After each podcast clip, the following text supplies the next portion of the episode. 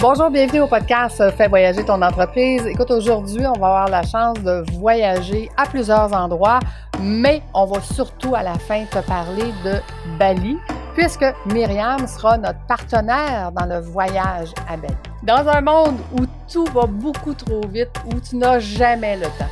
Jamais le temps ni pour toi, ni pour ta famille, ni pour tes employés. On nous fait croire que c'est ça la vie. Hein? Il faut travailler fort, il faut travailler dur pour réussir tu te sens seul, impuissant et tu trouves ça difficile parfois d'avancer. Tu penses même fermer ton entreprise parce que ton entreprise est en pleine croissance et plus tu grandis, plus tu grossis, moins tu fais d'argent, moins tu contrôles ta vie et plus tu travailles et plus tu te sens dépassé avec ta charge mentale. Stop! Il est temps de changer ta vie, de reconnecter avec ta zone de vie t'a poussé à partir ton entreprise, à dire moi c'est ça que je veux faire dans ma vie. À partir de maintenant, tu peux développer tes nouvelles compétences, tu peux faire de nouveaux choix pour toi, ta famille, tes employés. Deviens un chef d'entreprise. Deviens le P. Arrête d'être le PDG. Deviens le P de président.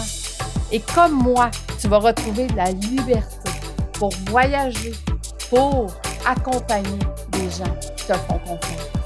Je m'appelle Lucie Bouchard, je suis administratrice à et ce podcast est commandité par l'Académie de l'éclosion et voyagesdéductibles.com. Je suis à partir de maintenant ta manager qui t'emmènera vers cette nouvelle liberté. Si tu aimes ce podcast, je t'invite à le partager à quelqu'un qui, comme toi, est en manque de temps. Quelle décision vas-tu prendre aujourd'hui pour changer ta vie? Laisse-moi un commentaire sur ma chaîne YouTube de Fais voyager ton entreprise et ensemble, on pourra y arriver. On pourra discuter justement des décisions que tu vas prendre qui vont faire que tous les jours, tu vas aller vers cette fameuse liberté. Merci de faire partie de mon univers et c'est parti. Bonjour Myriam, comment vas-tu? Bonjour, enchantée, ça va très bien et toi? Ça va bien, merci. Myriam, pour le bénéfice des auditeurs, euh, rapidement, qui es-tu? Que fais-tu?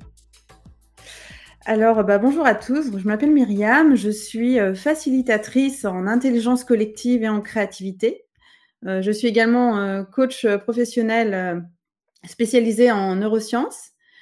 Et j'ai un parcours où j'ai été directrice artistique pendant 15 ans. Donc, je suis également designer et formatrice, et formatrice en management, tu as les deux côtés du cerveau qui fonctionnent. la créatrice et la coach qui, euh, qui enseigne. Ça, ça fait toujours un beau mélange intéressant. Donc, Myriam, euh, dis-moi, je sais que tu as fait beaucoup de voyages euh, durant ta vie, mais quels sont les voyages qui t'ont le plus marqué? Raconte-nous.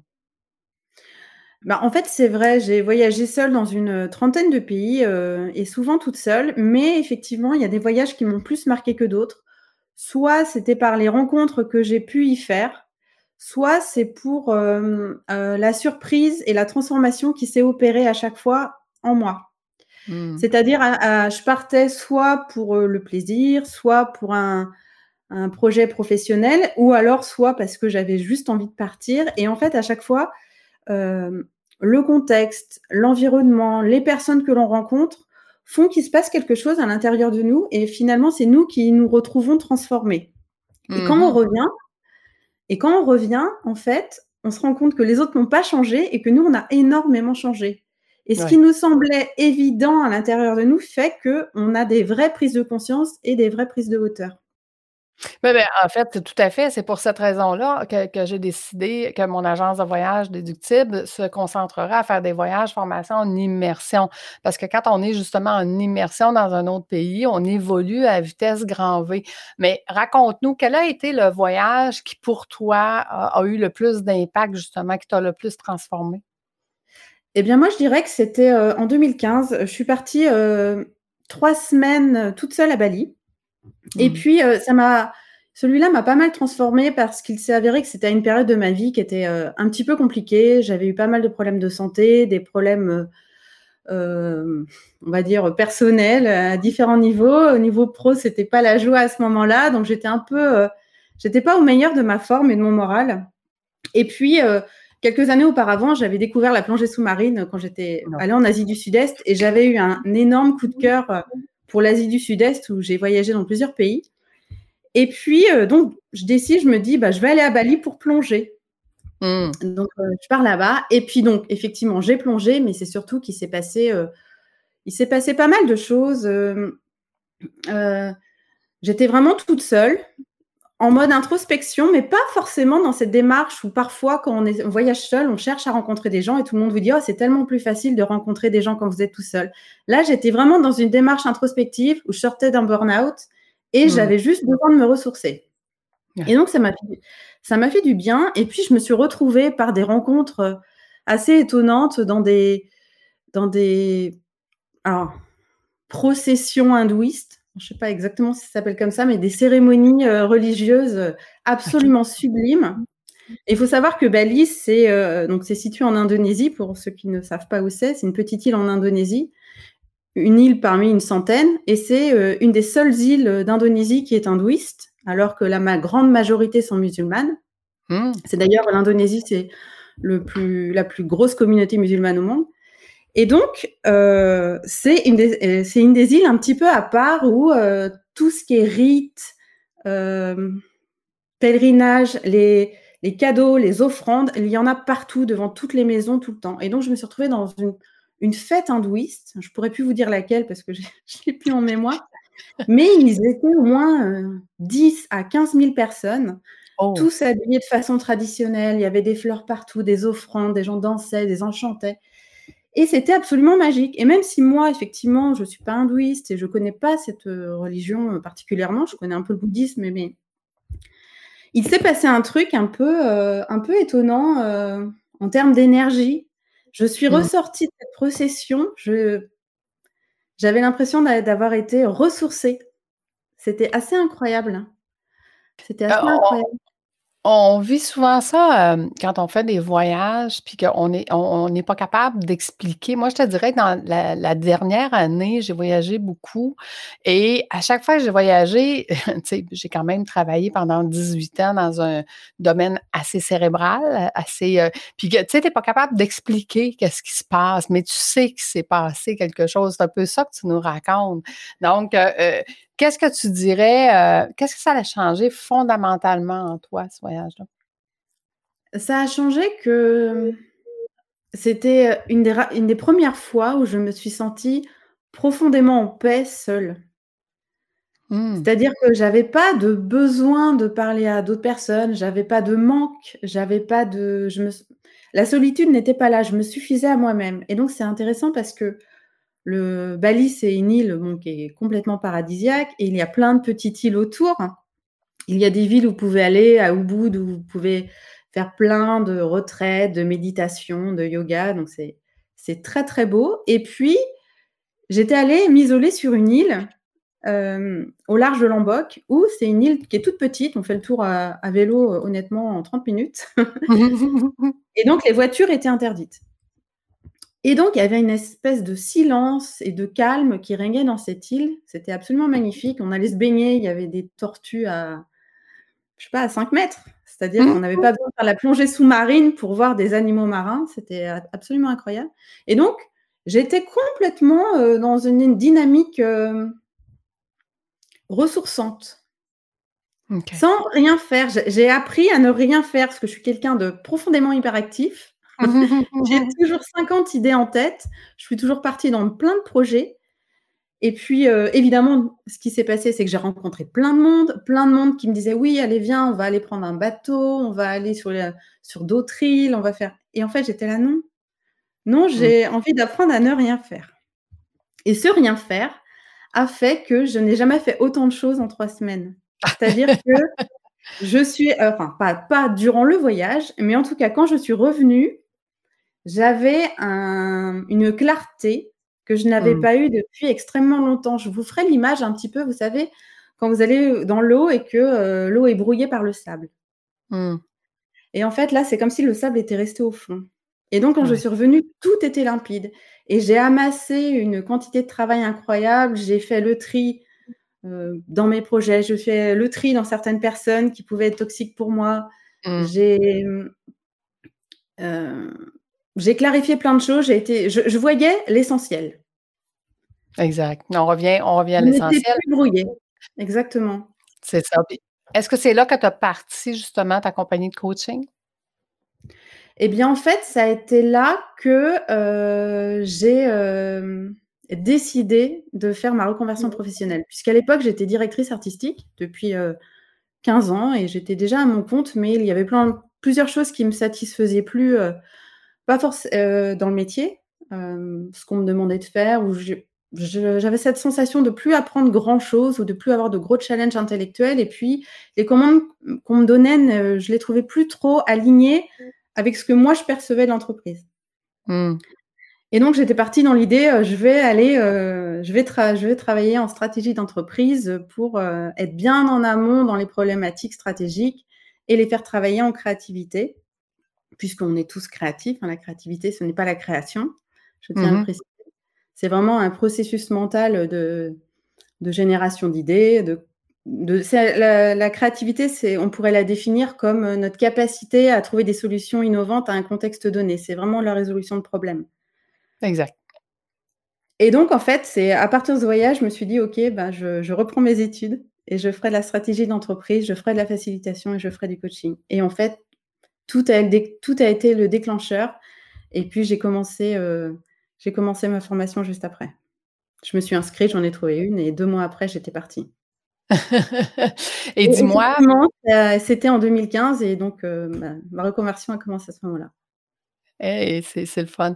Puis dis-moi, depuis ce temps-là, euh, tu as fait d'autres voyages, puis qu'est-ce que ça a changé? Qu'est-ce que ça a modifié dans ta façon d'être, dans ta façon d'être coach, dans qu'est-ce que tu dirais que les voyages t'ont apporté de plus? Alors, j'ai fait quelques voyages depuis, alors beaucoup moins qu'auparavant pour deux raisons, parce que j'ai été beaucoup, euh, en en processus de formation, ça m'a pris du temps. J'ai eu le Covid, un peu de temps, et puis j'ai eu des enfants, donc euh, c'est un oh! peu cette période euh, où on voyage moins. Ah oui, tout à fait. Mais euh, globalement, les... et, j'ai fait des voyages enceintes. Je me souviens, j'ai fait un très beau voyage. J'étais enceinte de mon deuxième enfant. donc j'avais mon premier était petit, puis je suis partie au Maroc et c'était un voyage incroyable. Très beau voyage à faire en famille avec des enfants bas âge pour info en tout cas.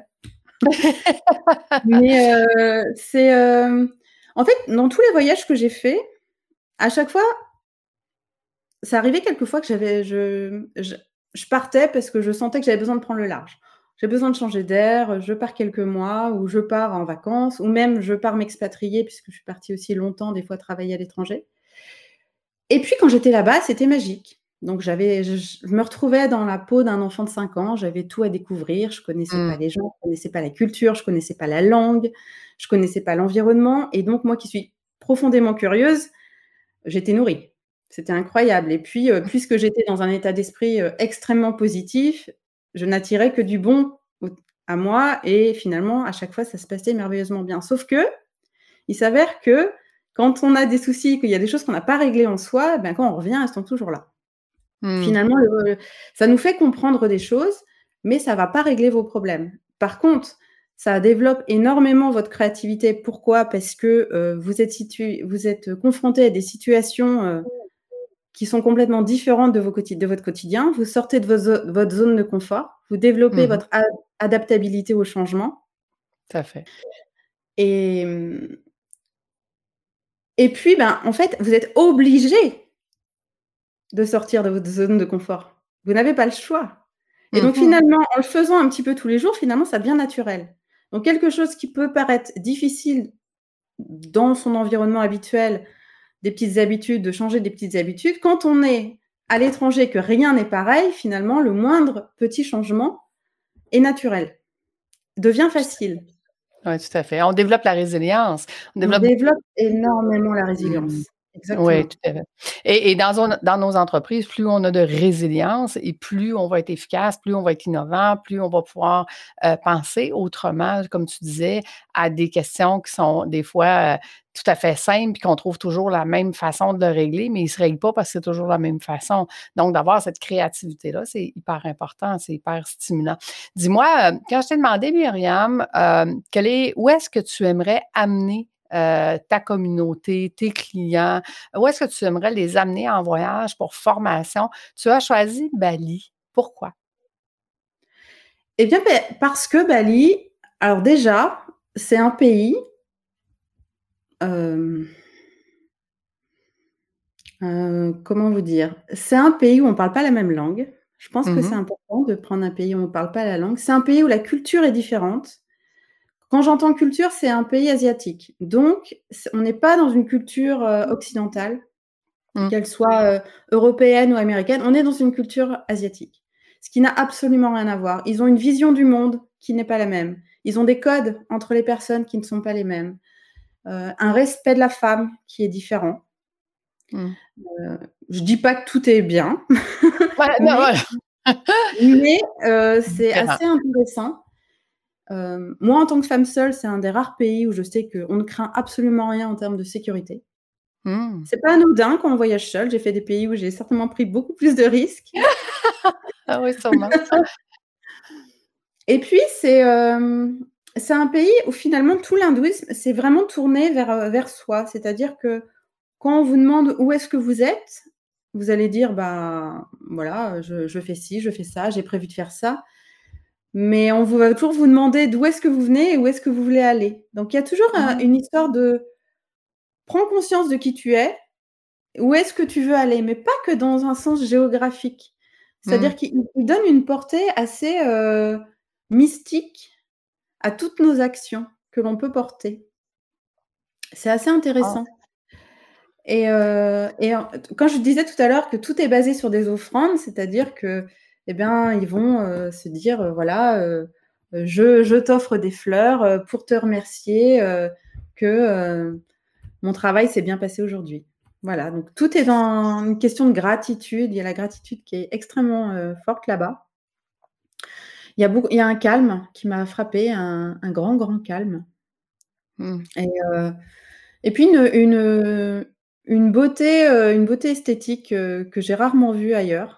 Alors, la planète est magnifique, il y a plein de pays très beaux, mais euh, euh, l'île de Bali a un sens de l'esthétisme assez poussé. Et moi, j'y mmh. suis extrêmement sensible. Ben oui. On va travailler dans le graphisme toute ta vie, hein, c'est sûr. Le visuel va t'attirer. Mais toi, en tant que coach, qu'est-ce que, qu'est-ce que tu aimerais faire vivre aux gens qui vont nous accompagner là-bas? Eh bien, en fait, vu que je travaille beaucoup avec des entreprises sur des problématiques de résolution de problèmes, d'intelligence collective, de... et je travaille également auprès des dirigeants pour les aider à clarifier leur vision, où est-ce qu'ils vous voulez dans 20 ans. Donc, j'ai un profil euh, très spécialisé sur l'innovation. En fait, l'idée, c'est qu'on ne peut pas innover sans, sans, sans, créativité, puisque la créativité arrive en amont de l'innovation. Mmh et on ne peut pas être créatif dans un environnement négatif. Mmh. On doit être dans un environnement extrêmement positif, entouré de confiance, de bienveillance, avec des personnes de confiance. Et on ne peut pas développer une, une, vision si on, reste dans un environnement que l'on connaît. Et mmh. donc, notre capacité à, à voir le futur passe avant tout par une capacité à sentir dans notre corps qu'un futur souhaitable est possible si déjà on se sent dans une sensation de bien-être. Ouais. Et c'est une île où je me suis rarement sentie aussi bien en termes de mmh. bien-être, alors que j'y suis pas restée longtemps. Il y a des pays où je suis restée euh, beaucoup, beaucoup plus longtemps. Mais là-bas, c'était assez immédiat. Et puis, il y avait une, une, sensation de paix et de calme qui a fait que je me sentais bien. On se sent un peu enveloppé. La culture fait que c'est très communautaire, mais très aidant. Une communauté très aidante, très solidaire, euh, les personnes les unes avec les autres. Et donc, on, se sent aidé de partout. Et donc, tout est mmh. facile. Tout m'a semblé simple, tout m'a semblé facile. Et puis, du coup, bah, j'ai eu cette. Euh, ça a laissé la place à, mon cerveau mmh. pour se libérer des choses qui me prenaient la tête, entre guillemets, ou en tout cas qui me polluaient l'esprit. Et quand on libère de la place, on peut la remplir par ce que l'on veut. Exact. Et donc, c'est quand, quand, on fait des ateliers de visionning ou quoi que ce soit, ou d'intelligence collective, c'est compliqué de faire émerger des idées à des personnes ou les faire rêver, alors qu'eux-mêmes sont pollués par un environnement où ils n'arrivent pas à se détacher de leurs problématiques du quotidien. Exact. Mmh Donc il y a une question de prendre de la hauteur, mais pour prendre de la hauteur, il faut faire de la place. Oui. Et, l'environnement d'un voyage immersif, c'est cette place-là, dans le fond, que ça donne. Tu étais en train d'expliquer tous les avantages de ne pas être dans son entreprise pour aller justement se former, créer et, aller, aller ailleurs. Parce qu'établir la cible à, atteindre, euh, puis après ça, d'avoir euh, des, des, choses innovantes pour pouvoir les atteindre, ben, c'est ça qui fait que certaines personnes vont réussir, vont réussir très bien, et d'autres vont toujours dire Oh, mais c'est difficile, puis oh, je ne suis pas capable ah, le recrutement, puis ah, il y a toujours un ah, quelque chose. Tandis que quand on trouve des solutions innovantes, ben il n'y en a plus de ça. C'est qu'on essaye nos solutions innovantes, on s'ajuste, on fait de la résilience, comme on disait tantôt, euh, on, vient, on vient mettre euh, cette couleur-là à l'intérieur de, notre projet, mais notre projet avance et que ça fait toute la différence. Donc, ce que tu nous expliques de Bali, c'est que c'est l'endroit idéal pour être en confiance, pour être capable de se libérer et de pouvoir innover euh, avec toi. C'est vraiment extraordinaire. Oui, et puis il y a le, cerveau fonctionne de telle manière que il y, a, un outil qui est assez puissant, c'est euh, euh, rendre l'étrange familier. C'est-à-dire que si vous partez en voyage dans un environnement familier, donc, même si vous partez à l'autre bout du monde dans un pays que vous ne connaissez pas, mais que vous restez dans les mêmes contextes que vous avez l'habitude, vous allez dans mmh un grand hôtel euh, où vous pouvez manger comme d'habitude, vous mmh allez sur votre plage comme d'habitude, même si elle est, c'est sur une autre île à l'étranger, finalement, vous changez pas tant que ça d'environnement. Non, exact. Vous changez pas votre mode de vie. Moi, ce que je propose à chaque fois, c'est de faire des choses qu'ils ne pourront jamais faire mmh Donc, dans un contexte sécurisé, mais aller à la rencontre des personnes, mmh euh, faire des ateliers avec les locaux, quels qu'ils soient, et vraiment se retrouver dans un contexte où ils rendent et leur quotidien deviendra complètement étranger. Et ils vont se familiariser avec cette étrangeté. Mmh. Et à l'inverse, de leur, de leur faire prendre conscience que, OK, dans tout ce que vous connaissez, tout ce qui est familier, qu'est-ce que vous pouvez lui trouver d'étrange aujourd'hui? Parce que vous ne pouvez pas avoir des nouvelles idées innovantes en réfléchissant de la même façon qu'aujourd'hui. Exact. Sinon, vous auriez déjà des idées. Ah oui, c'est ça. On aurait déjà plein d'idées à mettre en place et plein de choses à essayer, ce qui est, souvent pas le cas pour un entrepreneur qui, moi, je dis tout le temps, là, il a le nez collé sur l'arbre, l'arbre est en feu, il essaye d'éteindre le feu de l'arbre, mais c'est la forêt qui brûle. Même si tu essayes d'éteindre le feu de ton arbre, la forêt va brûler l'arbre. Tandis que si tu te recules, puis tu regardes que c'est la forêt qui brûle, ben là, il va falloir que tu innoves d'autres façons de faire pour dire Hey, j'ai pas juste l'arbre à éteindre, mais la forêt au complet. Donc, qu'est-ce qu'on fait? je pense que de se retirer, ça donne cette perspective-là aussi dans l'entreprise. Réapprendre à rêver, mais rêver euh, vrai, rêver loin. Rêver dans mmh quelque chose qui est possible. Finalement, plan d'action.